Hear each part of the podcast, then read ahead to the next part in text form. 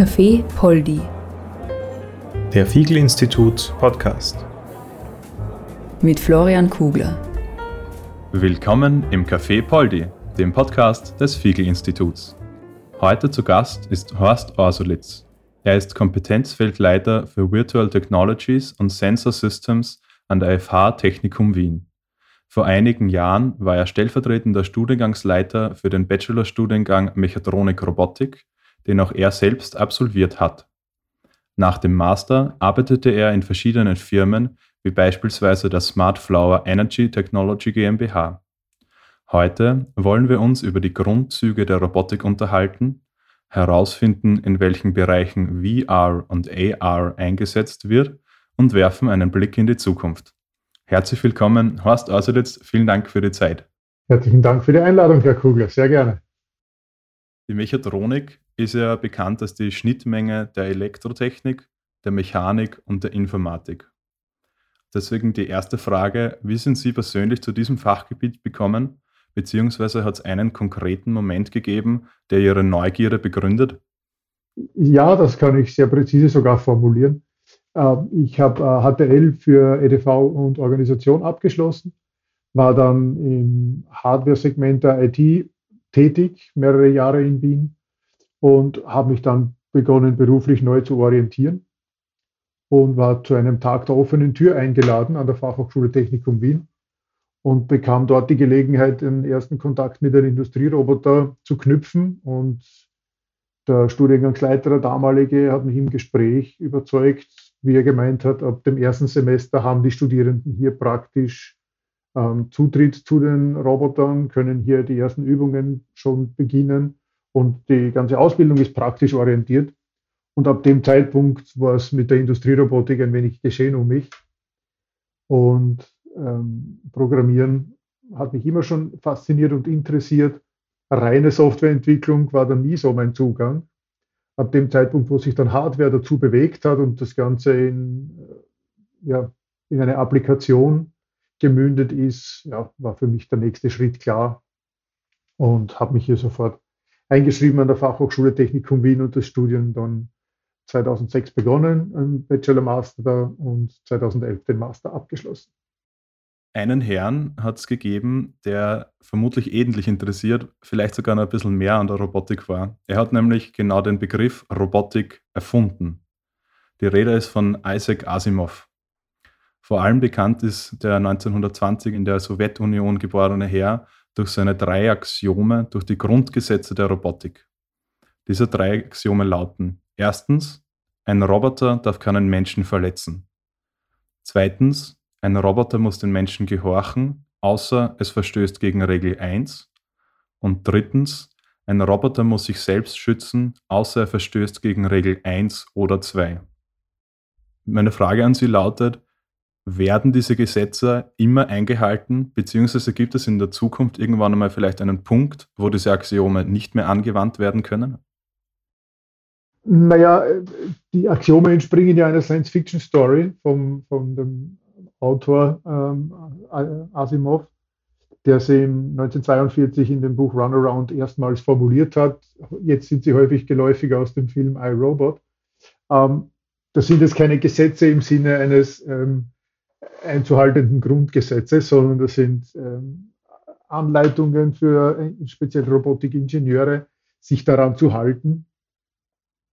Ähm, bis jetzt ist es nach wie vor so, dass auch militärisch eingesetzte Roboter immer noch der Kontrolle eines Menschen unterliegen und letztendlich ähm, der Abzug oder der, der, das, das, der schadensauswirkende Schritt durch den Menschen durchgeführt wird und nicht vom Roboter selbst entschieden wird.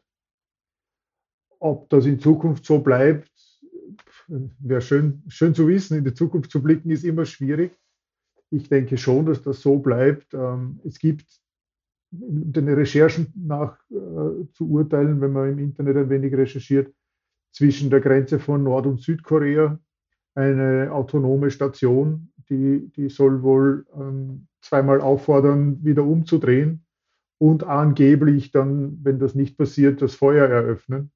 Aber da gibt es kaum Berichte dazu, ob das tatsächlich so ist oder nicht. Aber man findet so in der, in der Literatur das wäre so das einzig autonome System, das selbst einen, einen Feuerbefehl entscheiden würde. Ähm, aber an, abgesehen von dem, von der Erwähnung, sind diese drei Grundannahmen nach wie vor gültig, würde ich mal meinen. Also, ähm, sagen wir mal, die Verantwortung liegt nach wie vor beim Menschen, wie er den Roboter programmiert. Und es gibt ein sehr großes Regelwerk an Normen, wie man eine Roboterapplikation sicher gestaltet, damit eben keine Person zu Schaden kommt.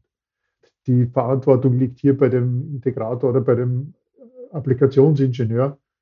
Ähm, dem Roboter wird man schlecht die Verantwortung zuordnen können, egal wie viel Intelligenz in ihm drinnen steckt. Oder man meinen möchte, wie in ihm drinnen steckt. Genau, oder man meinen möchte.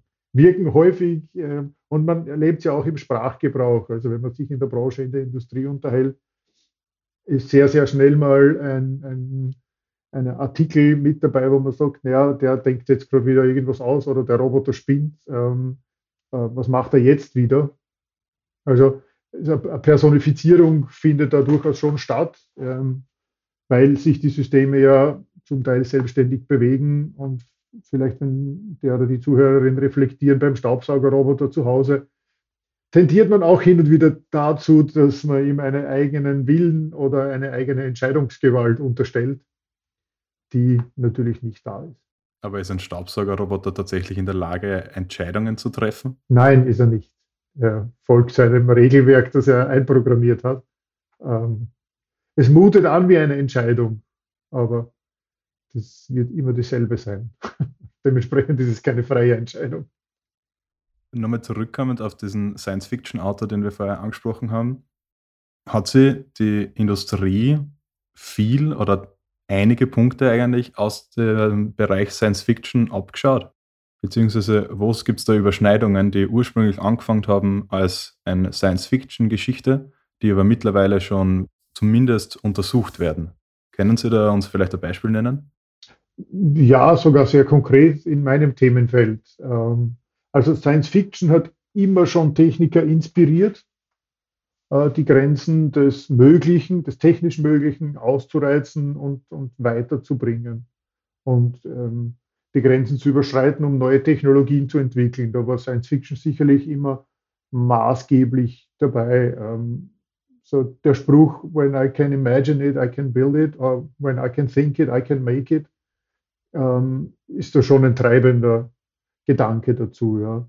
Und viele Dinge, die man jetzt zum Beispiel aus Zurück in die Zukunft kennt, so der, der Klassiker aus den äh, 80er Jahren, meine ich, ähm, sind einige Dinge umgesetzt, einige Dinge nicht. Ähm, aber aus, zum Beispiel Star Wars ähm, als das Bollwerk an Science Fiction ähm, wo es eine Szene gibt, wo ähm, ein Hologramm projiziert wird von der Prinzessin Leia vom R2D2, ähm, dass man technisch nicht mehr so weit weg davon, wo man sich da nicht langsam Richtung Augmented Reality hinbewegen. Ähm, es gibt jetzt schon sehr viele Technologien, die sehr gut funktionieren, mit denen man ähm, Hologramme aufzeichnen kann, also mit mehreren Kameras eine Person abfilmt und in Echtzeit oder zumindest die Aufnahme überträgt und dann in Augmented Reality oder über, über Hologrammtechnologien, da gibt es auch schon einiges am Markt, darstellt. Also das ist so weit weg nicht mehr an Science Fiction, was in den, äh, wann, 1977, Anfang 80, da über die Kinoleinwände geflimmert ist. Und so gesehen ist Science Fiction sicherlich immer ähm, ein Ideengeber, Innovationstreiber und, und sicherlich äh, nicht wegzudenken. Ähm, Ingenieure an sich, der Techniker, äh, der, der richtige Vollbluttechniker, zeichnet sich üblicherweise nicht durch hohe Kreativität aus. Ähm, es braucht schon eigene Prozesse und dann Workshops und ein bisschen auch ähm, ähm eine Umgebung und einen Rahmen, um hier kreatives Potenzial freizumachen. Aber wir erleben das auch im Unterricht und äh, Sie werden das vielleicht bestätigen können, Herr Kugler, wenn wir eine Aufgabe stellen, ähm, die kreatives Potenzial zulässt, bauen Sie einen Mobilroboter, bauen Sie eine Förderbahn, ähm, ist der klassische Techniker meist mit den Lösungen, die er gelernt hat, als die Lösung unterwegs und beginnt sie zu entwickeln und zu bauen. Das ist kein Kreativprozess. Also als Techniker ist man sehr lösungsorientiert und Aufgabenstellung, Lösung, wenn das ganz gut zusammenpasst, wird das auch relativ rasch umgesetzt. Mhm. Und so gesehen kann Science Fiction äh, immer wieder ähm, ja, die Grenzen der Horizonte ein wenig weiterbringen. Und was kann man jetzt schon mit Hologrammtechnologie machen? Wie gut funktioniert das bereits? Naja, wir haben da, also ich verfolge das ein wenig, äh, ist jetzt nicht der Hauptfokus meiner, meiner Forschungstätigkeiten, aber am Rande immer wieder mal. Und wir haben auch schon zwei, drei ähm, Evaluierungen in, in, Projektarbeiten durchgeführt, was schon ich sage jetzt einmal, akzeptabel gut funktioniert, sind ähm, Aufzeichnungen mit mehreren Kameras, mit der entsprechenden Rechenleistung, wo man jetzt eine Person in, in dreidimensional als Punktwolke sozusagen ähm, erfasst. Dort und da muss man natürlich noch filtern und glätten, um hier ähm, Vollvolumen sozusagen aufzunehmen. Und das Ganze dann ähm, über Augmented Reality überwiegend, wird derzeit gemacht, ähm, zu transportieren und dann darzustellen. Also Augmented Reality wird hier als, als Technologie verwendet, um eine Person zum Beispiel jetzt am Tisch darzustellen und sich einen Vortrag anzuhören, der aufgezeichnet wurde, aber man sieht die Person gestikulieren und halt die Körpersprache mit transportieren. Seit der Pandemie sind ja alle geprägt auf Zoom oder Online-Konferenzen. Vieles funktioniert darüber auch sehr gut. Aber äh, wie wir alle wissen aus der Basiskommunikationstheorie, ähm, ist Körpersprache, Gestik, Mimik mindestens genauso wichtig für den äh, Informationsgehalt. Nur speziell bei einem Vortrag oder in, im Unterricht äh, ja, durchaus wichtig sein kann. Ja, als wenn man es jetzt nur von den Worten des Lektors berieseln lässt, ähm, ist sicherlich ein Unterschied. Ähm, was es zur Hologrammtechnologie mit Spiegeln oder ähnlichen ähm, Linsen, Optiken zu sagen gibt, auch hier schreitet die Technologie voran.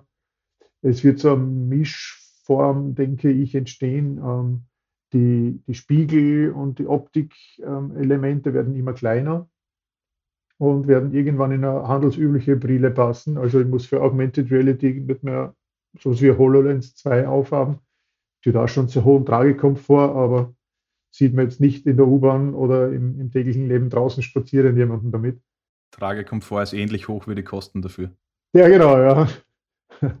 ähm, es gibt jetzt ein paar Patentinformationen oder ähm, so aus dem Silicon Valley wird gemunkelt, in den nächsten Jahren wird es hier einen massiven Push geben, weil speziell Microsoft und Apple hier sehr viel Geld in die Hand nehmen, um äh, die Technologie zu entwickeln.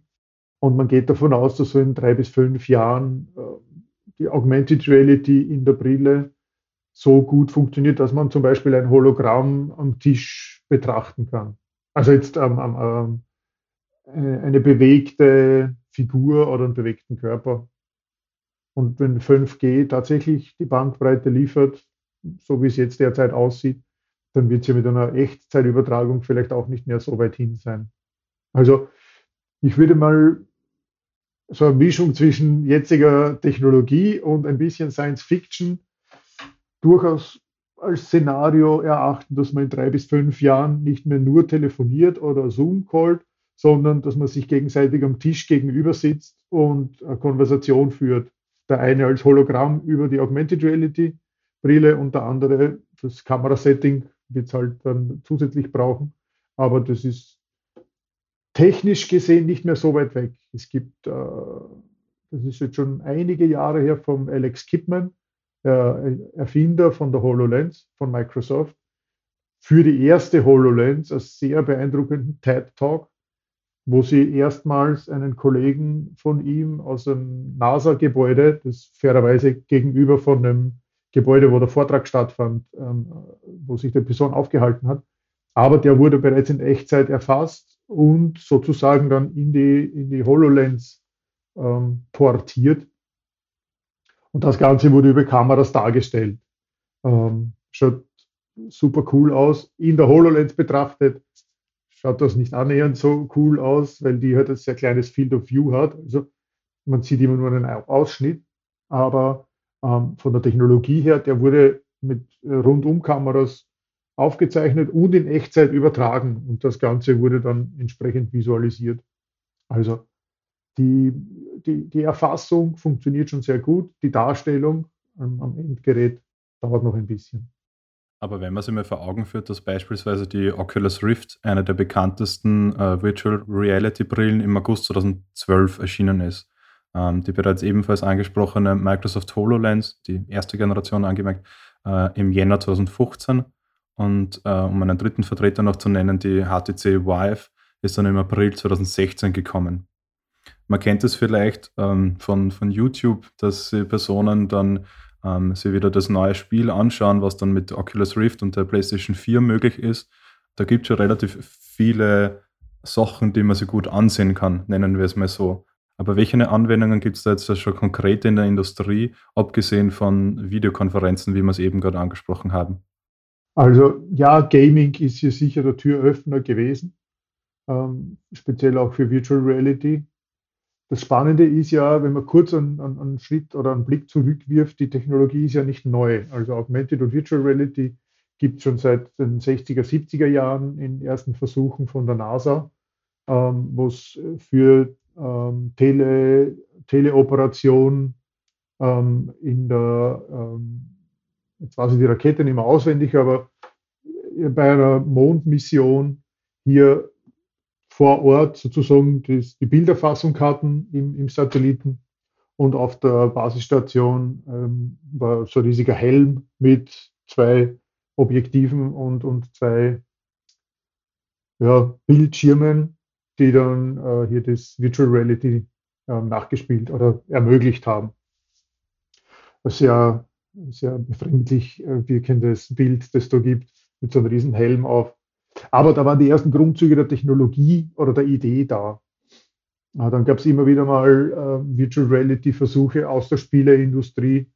Ähm, aber da war einfach die Technologie nicht so weit fortgeschritten. Sie ist es auch jetzt noch nicht vollkommen überzeugend, aber sie hat einen Reifegrad erreicht, der, sage ich jetzt mal, schon auf eine breitere Akzeptanz tritt, dass es markttechnisch spannend wird. Ähm, speziell wenn man jetzt die Oculus ähm, hernimmt, die, die Quest 2 ist so die, die letzte Brille, die am Markt gekommen ist als Standalone-Device. Die gibt es um 450 Euro äh, beim Mediamarkt. Und ich brauche sonst nichts dazu. Ich brauche kein Gaming-PC mehr oder sonst irgendwas, ähm, sondern ich setze die Brille auf, lade das Spiel oder ähm, das Tool herunter, die Applikation und äh, kann das einsetzen. Da ist die technologische Hürde schon relativ niedrig. Die preisliche ist akzeptabel. Und die Einsatzmöglichkeiten sind doch sehr vielfältig. Aus der Automotive-Industrie kenne ich äh, viele Beispiele, die mit Schulung und Trainingsszenarien mittlerweile in die Virtual Reality ausweichen, bis hin zu, ähm, man schickt die Brille mittlerweile an die Teilnehmer aus. Die machen das im Homeoffice, setzen sich die Brille auf, ähm, treten dann in die Lernwelt ein oder in die Trainingswelt meistens Multi-User-Settings, also man trifft sich dann dort auch mit dem Trainer in der kleinen Gruppe und äh, schaut sich dann an, wie der Kabelstrang in ein Auto zu verlegen ist, ähm, wie ein Triebwerk zu montieren ist, wie ein Motor zusammengebaut wird und so weiter und so fort, bis hin zu Service-Trainings. Ähm, kann hier alles abgebildet werden.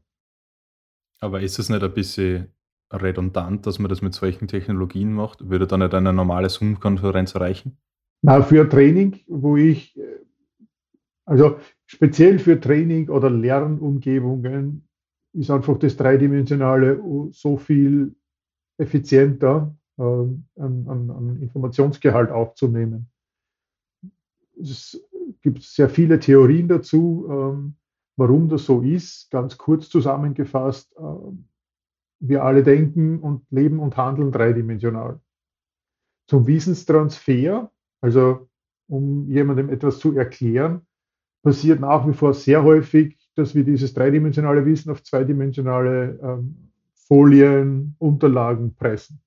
Schaltpläne, Zeichnungsableitungen, ähm, Ablaufdiagramme, Zustandsdiagramme, wie auch immer.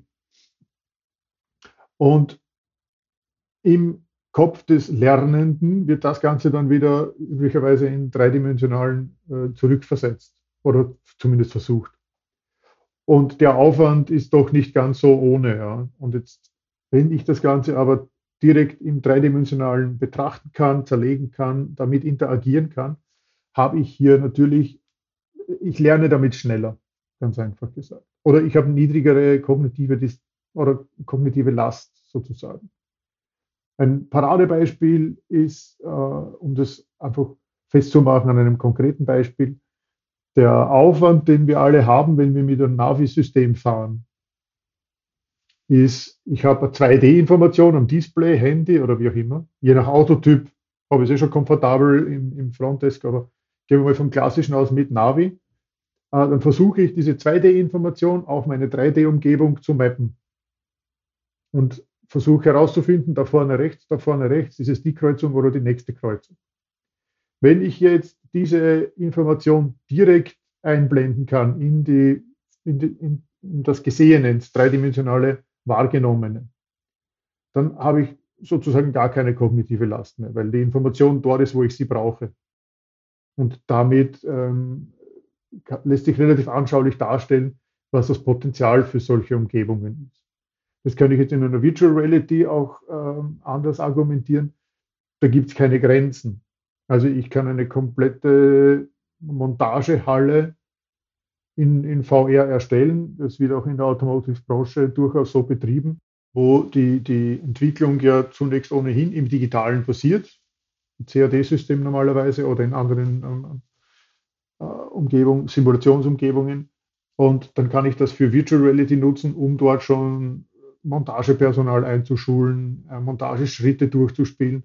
Und die, äh, der Start ist sozusagen für die Inbetriebnahme deutlich verkürzt, weil das Personal kommt und loslegen kann, weil sie alle Schritte kennen aus der virtuellen Welt zum Beispiel.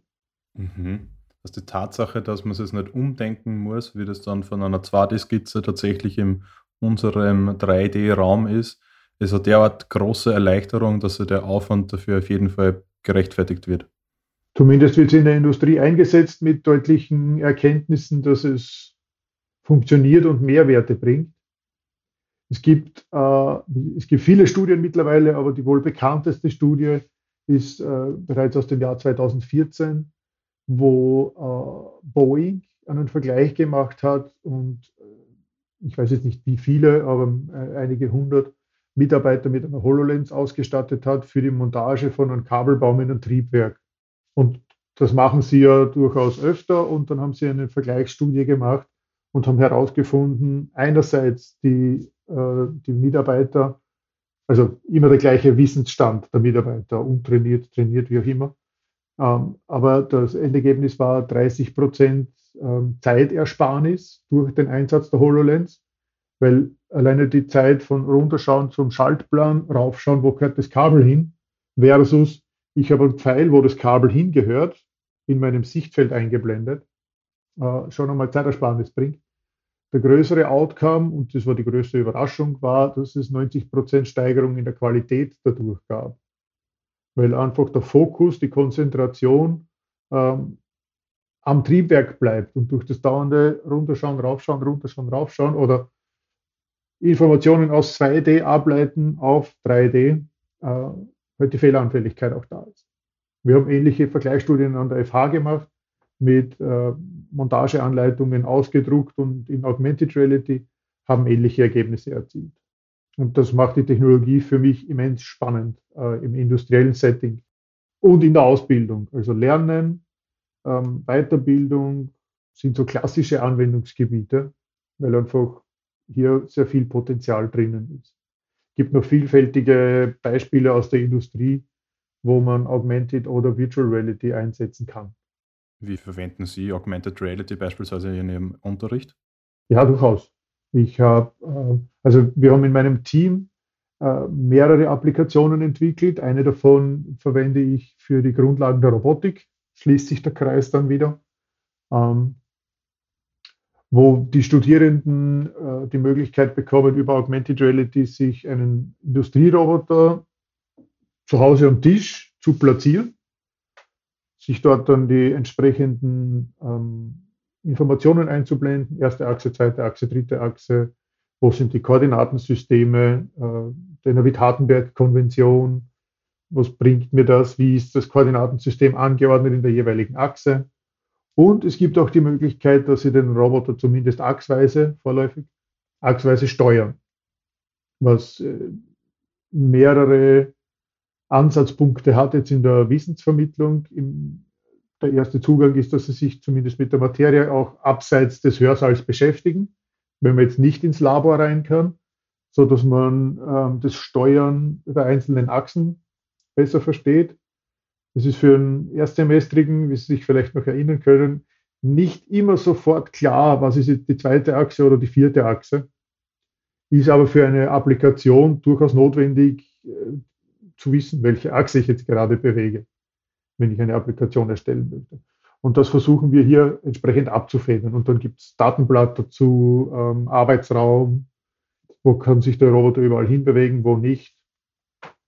Und das kriegen die Studierenden von uns als, als App zur Verfügung und können sich damit zu Hause beschäftigen. Mhm. Ich habe hier in weiterer Folge noch ein paar Visionen, ähm, durfte ein Forschungsprojekt gewinnen im, im letzten Herbst, das sich in den nächsten drei Jahren genau mit diesem Thema beschäftigt, Integration von virtuellen Technologien in Lehre und Labor. Von Virtual Reality Laborübungen über Augmented Reality Applikationen, die man im Unterricht verwenden kann. Ja, bis hin zu Multi-User-Szenarien. Es äh, entstehen gerade sogenannte Metaverses. Microsoft Mesh ist da jetzt vorausgeprescht. Das sind künstliche Umgebungen, wo man sich trifft, wo man äh, entsprechenden Informationsaustausch durchführt, beziehungsweise so künstliche Welten entstehen. Es geht so ein bisschen in die Richtung Ready Player One, auch hier wieder bei Science Fiction anzuknüpfen. Ähm, entstehen jetzt, also es gibt schon sehr viele Plattformen. Äh, Microsoft pusht hier Mixed Reality, wo man dann eben so wie ich schon beschrieben habe, dann Avatare derzeit, irgendwann werden es halt die Scans von den Personen sein, äh, trifft und am Besprechungstisch miteinander sitzt und dann das CAD-Modell von der aktuellen Entwicklung am Tisch hat. Alle Teilnehmer, egal wo sie sitzen, sehen das gleiche Modell, können damit interagieren, äh, können Designänderungen durchführen oder einfach Hardwareentwicklung am CAD-Modell weitermachen. Ähm, bis hin zu ja, Fortnite als, als aus der Gaming-Branche wieder zu nennen, ähm, wo sich Communities bilden, ist es auch durchaus vorstellbar, ähm, ja, dass sage jetzt mal die Plattformen wie Discord irgendwann oder Twitch irgendwann auch in den virtuellen Raum äh, sich bewegen. Und dann kommt man wieder aus der Gaming-Ecke in die industrielle Ecke. Meetings in VR führen wir jetzt schon durch. Also da gibt es ein paar Plattformen, wo wir uns in VR treffen, um einfach ähm, äh, ja, intensiver und schneller äh, die Meetings durchführen zu können. Aber kann man sich das dann so vorstellen, dass man dadurch, dass man eine Virtual Reality Brille aufhat, man den gesamten Körper seines Gesprächspartners sieht oder zumindest die obere Hälfte? Mhm. Tatsächlich. Die obere Hälfte plus äh, zu einem gewissen Teil ist Gestik und Mimik mittlerweile dabei. Also der Mund bewegt sich, wenn das Gegenüber spricht. Ähm, es gibt sowas wie ein, ja, mittlerweile schon ganz gute volumetrische Aufnahme vom Gesicht. Also das schaut schon relativ wie, wie ein Scan aus. Natürlich jetzt nicht fotorealistisch, aber die Person ist durchaus erkennbar. Aber ist es dann nicht nur eine zweidimensionale Abbildung im dreidimensionalen Raum? Also sozusagen vergleichbar wie, wie mit, wenn ich ein Bild aufstelle und dann mit dem Bild plaudere? Na, na, nicht ganz. Also die Technologie, die dahinter liegt, ist ähm, so ähnlich wie man es vom Handy kennt, von den neueren Generationen. Wenn ich mehrere Bilder von einem Objekt aufnehme in einer Perspektive, dann kann ich das über Stitching, hast das Tool dazu im Normalfall, ähm, in ein Volumen oder in ein, in ein Objekt zusammenfügen. Äh, es ist jetzt keine Punkt, Punktwolke in dem Sinne, aber aufgrund dessen, dass ich mehrere Bilder übereinander lege, kann ich daraus, ähm, so wie man Panoramabild macht, mhm.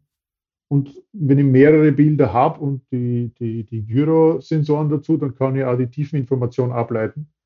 Und dann kann ich auch äh, halbwegs dreidimensional anpassen. Und nichts anderes passiert dort, ist, äh, die Kamera nimmt auf, dann schaut man einmal nach rechts, dann schaut man einmal nach links. Und aus dieser Drehung wird dann so ein halbwegs akzeptables Topfmodell generiert. Okay, das heißt, man erzeugt mit mehreren Fotos, also normalen, herkömmlichen Fotos, wie mit Kameras, die jeder in der Hosentasche einstecken hat, dann ein dreidimensionales Modell. Also beispielsweise ein Infrarotsensor wird nicht verwendet, um da mehr Präzision zu erzeugen. Nein, das geht, geht auch mit der Webcam. Also ähm, wir haben uns da schon unterschiedliche Tools angeschaut. Derzeit äh, beschäftigen wir uns mit spatial.io ähm, als Freeware nutzbar für ich glaube, gewisse Personenanzahl. Da kann man sich in künstlichen Räumen treffen, Besprechungsraum oder in, einer, in einem Auditorium ähm, und kann hier Meetings durchführen oder auch Veranstaltungen. Es gab äh, letzte Woche ein Public Event, wo eine Kunstausstellung durchgeführt wurde, wo der Künstler eingeladen hat und wurden seine Bilder da präsentiert und man konnte da durchspazieren und die, natürlich die Bilder auch gleich kaufen. Also das geht im, im, Virtuellen schon relativ gut, meine ich mal. Und auch die Meetings. Ähm, man beginnt hier jetzt spielerisch äh, die Tools zu entwickeln. CAD-Modelle kann man schon mit ein paar Umwegen äh, hochladen. Geht noch nicht direkt aus, aus dem Tool raus, aber das ist nur Frage von Softwareentwicklern.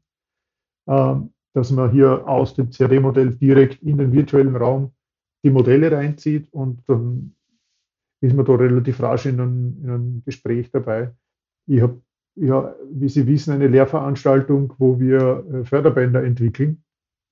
Es ist durchaus vorstellbar, dass ich in den nächsten Jahren diese Förderbänder, wenn sie entsprechend entwickelt sind, in, in VR mir mit den Teams anschaue und wir dann noch einmal ein paar Informationen dazu gewinnen. Dann soll, spätestens dann sollte es nicht mehr passieren, dass die falsche Höhe entwickelt wird. Ähm, dass dann der eine, das eine Standbein mit dem Standbein auf der anderen Seite, dass das beides zusammenpasst. Genau, genau. Mhm. Und wenn ich dann noch Physiksimulation dazu nehmen kann, dann kann ich das auch direkt gleich ausprobieren. Ja? Und dann sehe ich sogar, dass es wackelt, wenn ich es jetzt falsch zeichnet habe, zum Beispiel. Mhm. Ähm, speziell solche Designthemen sind hier sehr spannend. Ich hätte für das Ende des Gesprächs äh, Fragen noch vorbereitet, die vielleicht auf den ersten Blick etwas scheinen wie eine Scherzfrage. Aber ich wollte fragen, vielleicht wollen Sie sich ja darauf einlassen. Her damit, schauen wir. Sehen Sie sich selbst so ein bisschen als Iron Man? Nein. Warum? Ich sehe, ich sehe mich als Technologieenthusiasten, also die technische Affinität würde ich dem Ironman abgewinnen. Ähm, ich sehe mich nicht als Superheld äh, oder als ähm, auch nicht als technischer so weit Entwickler, dass ich davon ähm, Reichtum anhäufen werde. Ähm, ist auch nicht mein erklärtes Ziel. Vielleicht müssen Sie nur in die Waffenbranche einsteigen. Dann ja, genau. Da bin ich sowieso der Falsche dafür. Also ähm, na, technische Affinität, ja. Ähm, bin sehr schnell zu begeistern von Technologie, oft zu schnell, aber ähm, bin auch jederzeit am, am, am weiter tüfteln und so ein bisschen Bastler tüfteln wird man nie ablegen. Aber das wäre es dann auch schon mit den Gemeinsamkeiten zum Ironman. Wie hoch würden Sie die Schnittmenge zwischen Ingenieuren und Nerds einschätzen? Und ja, ich frage das durchaus, weil Sie gerade aus einer Game of Thrones Tasse trinken. ja. Naja, da gibt es schon eine relativ hohe Schnittmenge, würde ich meinen. Ja. Ähm, Techniker an sich äh, sind typischerweise auch sehr Science-Fiction interessiert. Also im, im, im, weitesten Umfeld kann ich das zumindest bestätigen aus meinen Studienkollegen. Ähm, mit Technikinteresse geht meistens auch die Frage ein oder die Technikaffinität ein, was, was wäre noch vorstellbar und dann ist man bei der Science Fiction im Normalfall. Und ja, Comic-Affinität durchaus auch zu beobachten. Ich kann jetzt keine Prozentzahl nennen, aber tendenziell sind äh, technische, technisch affine Personen schon durchaus immer wieder ein bisschen nerdig. Ist aber nichts Schlimmes, ganz im Gegenteil.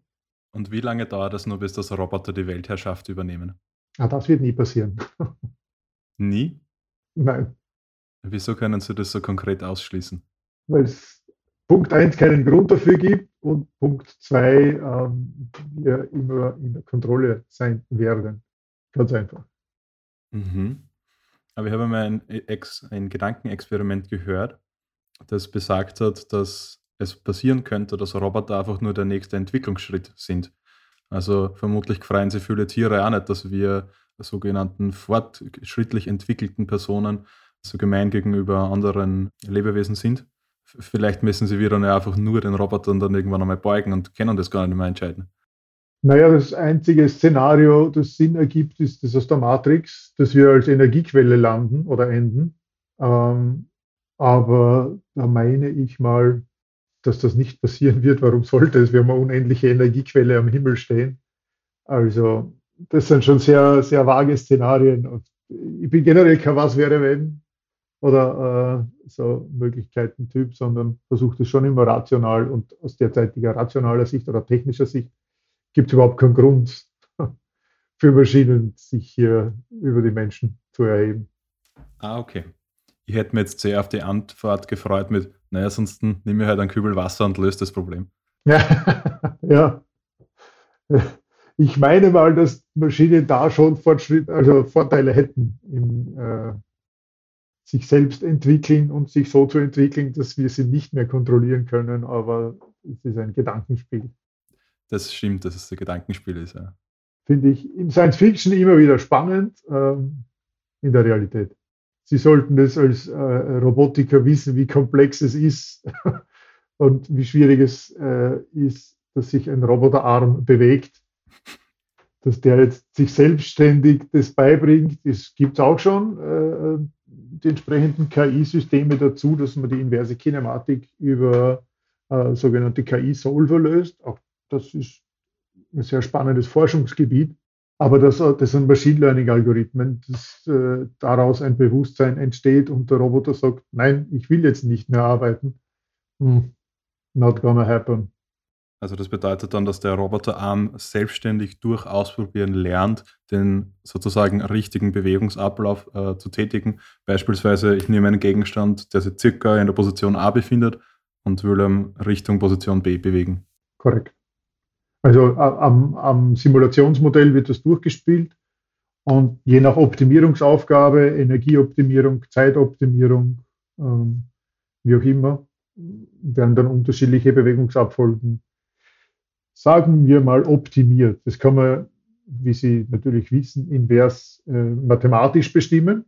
Aber es gibt hier auch durchaus ähm, Ansätze, das über äh, neuronale Netze zu lernen oder zu trainieren. Aber dann nur eine letzte Frage und das ist, äh, glaube ich, ähnlich provokant und vielleicht scherzhaft, mhm. aber ich bin schon sehr auf Ihre Antwort gespannt. Wie vielen Leuten haben Sie schon Ihren Arbeitsplatz weggenommen durch Ihre Arbeit? Keinen. Keinem. Mhm. Aber die Automatisierung, und da fällt ja definitiv auch die Robotik mit rein, hat ja durchaus den Ruf, dass sie den Arbeitsplätze von vielen Personen wegnimmt.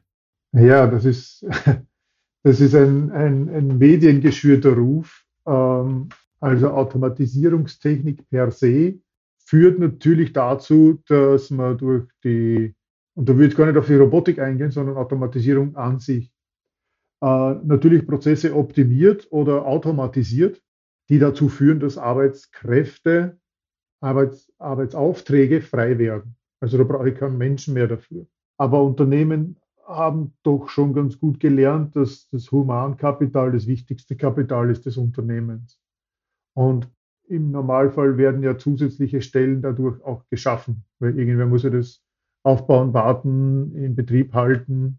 Ähm, was mit einer Weiterqualifizierung einhergeht oder mit einer Umqualifizierung, wenn man so möchte. Aber äh, der Mensch ist nicht dazu gebaut, am Fließband zu stehen, aus meiner Sicht. Ähm, zumindest nicht für äh, ständig monotone oder schwere Tätigkeiten. Es gibt auch Aufgaben, die man am Fließband durchführt, wie Qualitätskontrolle, Inspektion ähm, oder, oder feinmechanische Arbeiten, die ich schwer automatisieren kann. Aber das ist ein ähnlicher Ruf, den die, das bringe ich sehr gerne in meine Folien, den Computer in den 70er, 80er Jahren hatten. Also, dass die Computer alle Leute arbeitslos machen werden in, im Büro und es wird dann keine Telefonistin mehr brauchen und es wird dann keine Post mehr brauchen und so weiter. Ja, ist alles zum Teil eingetreten, ja. Ähm, aber die IT-Branche äh, zeigt doch nach wie vor nachhaltig, dass sie weit mehr Arbeitsplätze schafft, als sie äh, freigemacht hat. Ähnlich ist es in der Automatisierungstechnik zu argumentieren, in der Robotik. Bei der Digitalisierung muss man vorsichtig sein.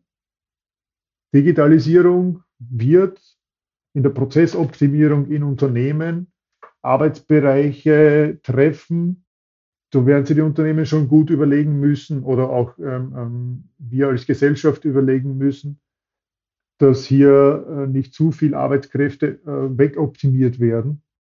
Ähm, Beispiel, Systeme lernen gerade aus der Produktion raus, sich mit dem ERP-System, also dem Enterprise Enterprise Resource Planning System, dem Bestellwesen unter anderem, zu vernetzen. Also der Roboter kann mit dem ERP-System kommunizieren. Und Roboter lernen gerade sowas wie vorausschauende Wartung. Also jetzt als, als sehr plakatives Beispiel, dort und da ist es umgesetzt, dort und da ist man in der Umsetzung, aber nehmen wir mal das Szenario her, Roboter, alle, alle baugleichen ABB-Roboter lernen gerade wie sich die eigenen Sensorwerte verhalten, bevor es zu einem Ausfall kommt. Oder sozusagen nach dem 20. Ausfall einer Achse haben Sie gelernt, aha, wenn sich meine Sensorwerte beginnen so zu verändern, dann könnte übermorgen der Motor kaputt werden. Mit einer Wahrscheinlichkeit von 80 Prozent. Dann bestelle ich sicherheitshalber mal schon einen Motor. Das könnte, wenn die, die Vernetzung durchgeführt ist, durchaus äh, ähm, technisch kein Thema sein. Also der Roboter lernt, aha, mein, mein, mein Motor wird vielleicht nächste Woche kaputt. Ich bestelle mal ein Ersatzteil und löse einen Serviceeinsatz aus.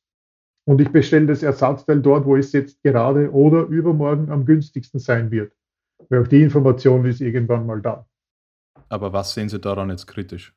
Ähm, dass hier sehr große Teile von der Einkaufsabteilung zum Beispiel wegfallen, von der Logistikabteilung. Also Ganze, ganze Abteilungen in Unternehmen ähm, werden durch Digitalisierung äh, betroffen sein. Eines meiner Lieblingsbeispiele dazu, ich, ich stelle es seit mehreren Jahren die Frage, wer benötigt noch äh, oder wer war im letzten Jahr in einer Bank und hat das Gespräch mit einem Schalter, äh, äh Schaltermitarbeiter benötigt. Es sind meistens noch ein, zwei Studierende dabei. Der Großteil hat keine Notwendigkeit mehr für Bank. Bankomat, ja, natürlich. Aber auch das, das ist ein österreichisches Phänomen, dass wir Bargeld nach wie vor favorisieren. Ähm, mhm. Das ist Digital, Digitalisierung in Reinkultur. Also der Geschäftszweig von Banken hat sich von dem Bankangestellten, der am Schalter steht, ich habe, wie in der HTL noch war, in einer Bank Ferialpraxis gemacht, da waren in einem kleinen Örtchen mit 5000 Einwohnern die Bank mit acht Schalterbediensteten jeden Tag voll besetzt. Da gab es kein Internetbanking. Dann ist E-Banking aufgekommen. Im Handumdrehen war eine Berufssparte unter Zugzwang. Mhm. Und das ist ein Digitalisierungsprozess, ein klassischer. Das heißt, um das vielleicht zusammenzufassen, Sie sehen ähm, die Gefahr für eine starke Umstrukturierung des Arbeitsmarkts viel eher bei der Digitalisierung als über der Automatisierung. Definitiv, ja. Definitiv. Mhm. Also wenn sich Technologien wie Blockchain ähm, durchsetzen, wo Verträge abgeschlossen werden, ohne dass ich das Gegenüber brauche, Einkauf, Verkauf und so weiter. Ähm, Logistik, da wird die, die Sparten wird sicherlich, also nicht nur meine Meinung, sondern es findet sich auch in sehr vielen Studien und der Literatur dazu, dass es hier ähm, sicherlich zu Herausforderungen kommen wird für Unternehmen mhm. oder für uns äh, insgesamt als Gesellschaft. Ja. Wo ich sehr große Chancen sehe natürlich auch. Also wenn wir es schaffen, hier auch die Arbeitsplätze so zu verändern und umzugestalten, dass wir die, die, die Fähigkeiten, die uns auszeichnen, in den Vordergrund stellen versus repetitive Aufgaben, ähm, kann das ein deutlicher Gewinn für unsere Gesellschaft sein. Dann lassen Sie uns doch zum, zum Ende dieses Gesprächs nochmal etwas auf die äh, helle Seite der Macht kommen. Ja. Was war einer der schönsten Momente, die Sie in Ihrer beruflichen Karriere bis jetzt erlebt haben? Da bin ich gesegnet und glücklich, dass es viele Momente waren. Jetzt muss ich überlegen, das war einer der schönsten Momente. Also sicherlich einer der, der erhebendsten Momente war direkt nach, also bei der ersten Firma, wo ich gearbeitet habe, nach dem Studium. Das war die Firma C-Seed. Das ist ein, ein Luxusartikel, eine Videowand, die sich zusammenfalten und den Boden versenken lässt für ähm, Luxushaushalte als Fernseher für den Garten sozusagen. Das ist ein kein technisch triviales System aus vielen ähm, Aktoren, Motoren und, und Sensoren. Und als, wir, als das das erste Mal so in meinen Händen so funktioniert hat, wie ich mir das vorgestellt habe, das war, also wenn man ein komplexes System beherrscht und genau weiß, was passiert und kontrolliert, das ist äh, ein erhebender Moment. Ähm, immer, auch im Studium, wenn man etwas entwickelt, baut, programmiert, einschaltet und dann funktioniert es letztendlich so, wie man möchte, das sind die Momente, die einen dann immer wieder äh, bestätigen und strahlen lassen. Und jetzt im Moment sind die Momente, wenn äh, das, was ich mir erhoffe bei den Studierenden, ankommt und ich es in der Umsetzung beobachten kann. Das kann ich mir sehr gut vorstellen, ja. Dann möchte ich mich nochmal herzlich bedanken für das Gespräch und dass Sie sich heute die Zeit genommen haben. Ich danke auch, war sehr spannend, hat mich sehr gefreut. Mehr zur heutigen Ausgabe findest du in den Notizen. Und die aktuellsten Infos auf fiegel-institut.at. Danke für deinen Besuch und bis bald im Café Poldi.